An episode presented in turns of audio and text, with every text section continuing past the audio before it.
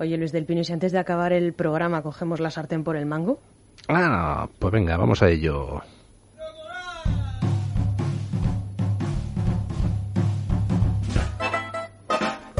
La sartén por el mango, con Marta Arce. Pues hoy vamos a hablar de Gengis Khan, que no se llamaba así en un principio. Su verdadero nombre era Temujin, que significa el mejor acero. Le llamaron Gengis cuando se convirtió en el gran Khan de los mongoles, pero hasta ese momento la verdad es que Temujin no lo tuvo nada fácil. Cuando tenía 10 años, los tártaros envenenaron a su padre, que era Khan de un pequeño clan de mongoles. El resto de tribus pensaron que Temujin crecería y obviamente vengaría la muerte de su padre, y como no querían dejar cabos sueltos, pues aprovecharon el momento de debilidad para atentar contra el heredero. Así que la madre de Temujin cogió a sus siete hijos y se los llevó bien lejos. Temujin vivió algo más seguro, pero en la extrema pobreza. Así que cuando creció un poquito más, se dedicó a participar en las rachias, que son esos ataques y esos saqueos por los que son famosos los mongoles. Y en sus correrías, pues comenzó a rodearse de un grupito de amigos muy fieles, porque Temujin tenía eso que tienen los auténticos líderes, muchísimo magnetismo. Y Temujin estaba prometido desde los ocho años con Borte, pero con todo el lío de la huida, el tema del matrimonio pues había quedado en segundo plano.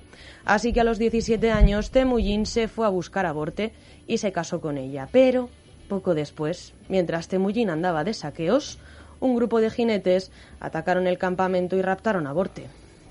Temujin tuvo que tirar de contactos, consiguió un pequeño ejército con el que machacó literalmente a los secuestradores y a partir de ese momento comenzó a ganar fama de gran guerrero y de fantástico estratega. Y si a esos dos factores le sumamos el carisma arrollador del líder, el resultado es que en cuestión de unos 20 años un grupito de guerreros nómadas se convirtió en uno de los mejores ejércitos de la historia.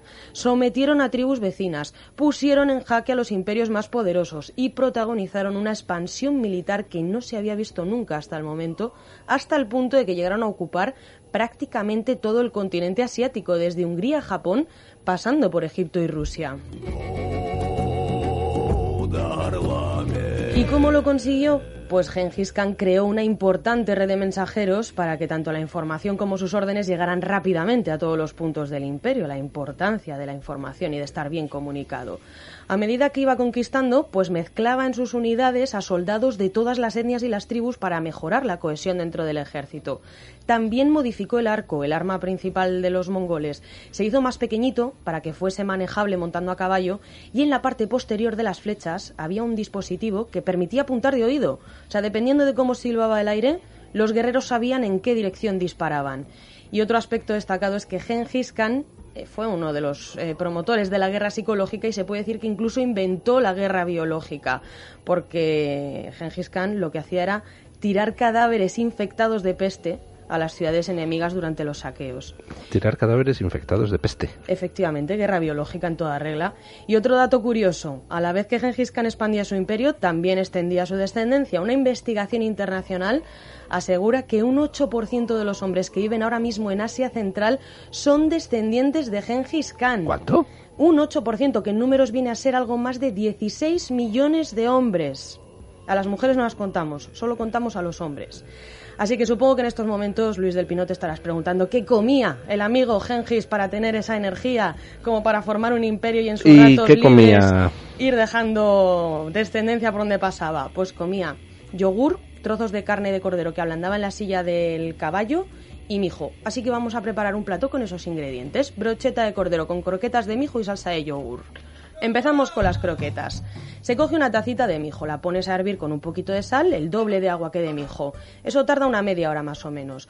Dejas que se temple, dejas, eh, mezclas el mijo con un poquito de albahaca fresca, con eso haces unas croquetas, las pasas por harina y las fríes. Para la salsa de yogur, pues necesitamos un yogur natural, no azucarado.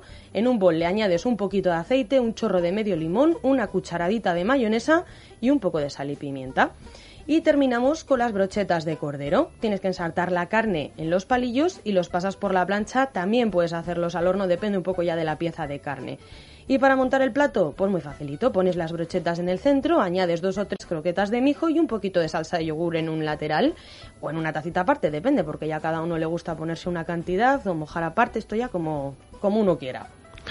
Pues muchísimas gracias, doña Marta, tanto por la clase de historia acerca de Gengis Khan como por la receta. Que esta receta que han escuchado ustedes no es que doña Marta por ahí se la encuentre escrita en un sitio y tal. No, no, es que la ha hecho.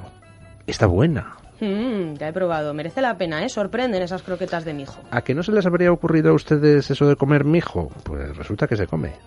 No Mm. es solo para los canarios, qué caramba.